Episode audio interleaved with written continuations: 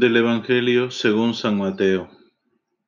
Habéis oído que se dijo, amarás a tu prójimo y odiarás a tu enemigo.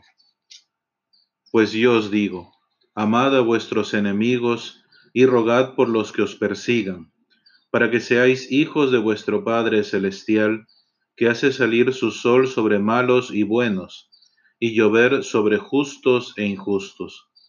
Porque si amáis a los que os aman, ¿qué recompensa vais a tener? ¿No hacen eso mismo también los publicanos? Y si no saludáis más que a vuestros hermanos, ¿qué hacéis de particular? ¿No hacen eso mismo también los paganos? Vosotros pues sed perfectos, como es perfecto vuestro Padre del cielo. Palabra del Señor. Bien, hoy siguiendo con el discurso del capítulo 5 de San Mateo, eh, ya, hemos terminado con esta parte de hoy que nos presenta la liturgia de la misa, el em, capítulo 5, en el cual nuevamente se manifiesta esta justicia divina y sobre todo eh, el hecho del amor.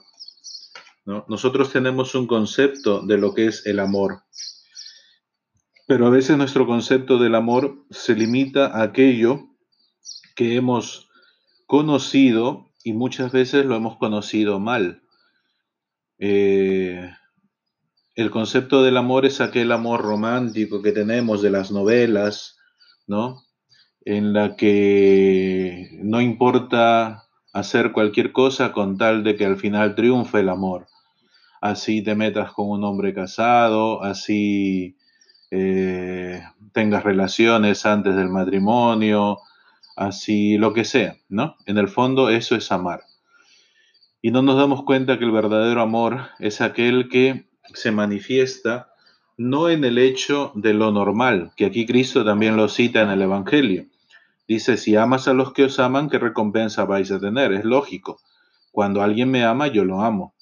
Pero ¿qué pasa cuando alguien me desprecia? Cuando alguien no me ama, entonces habitualmente de mí lo que brota es el mismo desprecio o el no amor. Pero lo que distingue al cristiano es justamente responder al no amor con amor.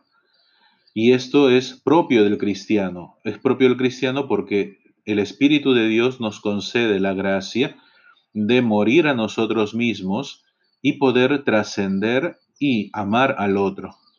Porque el problema del hombre es que ha sido creado para amar y su mayor frustración es no hacerlo. ¿Pero por qué? Porque el hombre no está capacitado. ¿Es que acaso Dios nos ha creado para una cosa imposible? No. Lo que sucede es que el hombre por el pecado ha creado a sí mismo un círculo de muerte que le separa de los demás y que le impide entrar en una relación de amor con el otro y también le impide recibir el amor que el otro le pueda dar. Más aún cuando este amor no es el amor verdadero, sino es un amor condicionado, es un amor, eh, digamos, eh, que colma tus expectativas. Por eso la famosa frase de la media naranja. Por eso hay tantas chicas o chicos que siguen esperando el príncipe o la princesa, el príncipe azul o la princesa rosa y nunca llega porque al final piensan que, como dicen, no he encontrado mi media mitad, mi complemento, y no nos damos cuenta que el amor viene de Dios y que el amor es una donación de uno mismo, no necesitas al otro, digamos, para que ésta eh, sea efectiva de tu parte.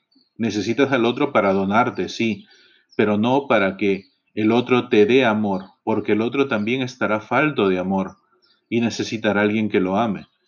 Entonces, si uno de los dos no muere para que el otro tenga vida por amor, entonces es ahí donde tenemos un gran problema, sobre todo en las mayorías de relaciones, noviazgo e incluso matrimonios.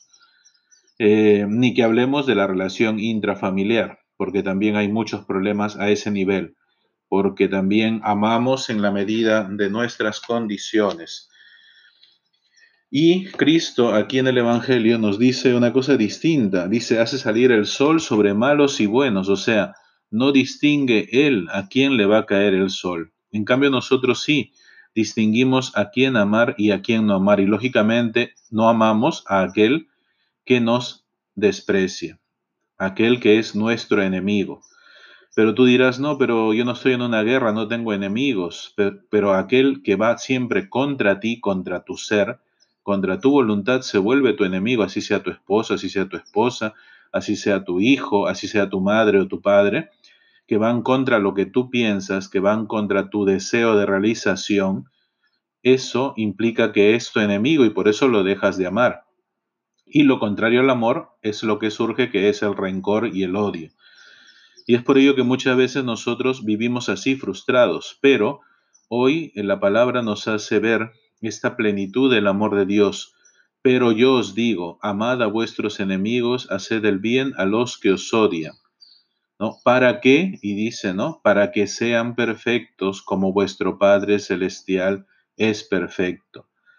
Pues esta perfección es la santidad a la cual está llamada el hombre y que hay medios concretos para llegar a la santidad. Y estos medios son justamente las personas que están cercanas y que a veces se vuelven enemigos nuestros cuando van contra nuestra voluntad.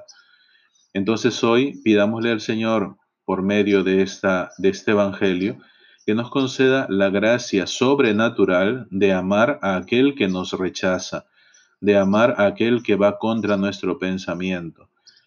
Pero no por el hecho de ser cristiano o católico o de querer ser un mártir o de querer mostrar cosas eh, sin sentido, sino porque Dios lo ha hecho con nosotros. Nos ha amado cuando no lo hemos amado, cuando lo hemos crucificado, dirá eh, el anuncio de Pablo y Pedro en los Hechos de los Apóstoles. Ustedes crucificaron a Jesús, lo han entregado al madero. Ahí nos ha amado y nos sigue amando porque en la medida en la que nosotros caigamos en el pecado y lo rechacemos, porque el pecado es rechazar a Dios, entonces nos seguirá amando. Y esto es lo que nos llama, teniendo su espíritu, a hacer con los demás, sobre todo contra aquel que se vuelve tu enemigo porque en el fondo es dar la vida al otro perdiéndola tú. Y eso dice la escritura, quien pierde su vida por mí la encontrará. Quien ama al enemigo encontrará el amor, y el amor es Dios mismo.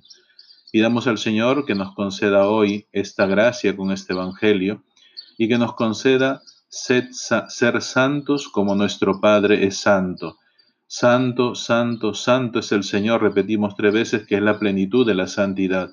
Y Dios nos quiere dar a nosotros la santidad de este momento, la santidad de amar, de amar al otro, aun cuando el otro no te lo devuelva. De la misma manera, incluso la manera que Él dice normal, a veces ni eso pasa, ni en nosotros ni en los otros. Pero claro, justamente es allí donde Dios se manifiesta y el Espíritu nos ayuda a que nuestro amor sea sin condiciones, no como nos ha vendido el mundo en amor condicionado, ¿no? Condicionado a la prueba del amor, condicionado a compartir cosas, condicionado a tantas eh, cosas que no tienen sentido desde la fe. El único sentido que tiene la fe es el amor en la dimensión de la cruz y en la donación, como lo ha hecho Cristo por cada uno de nosotros. Y la bendición de Dios Todopoderoso, Padre, Hijo y Espíritu Santo, descienda sobre ustedes y les acompañe siempre.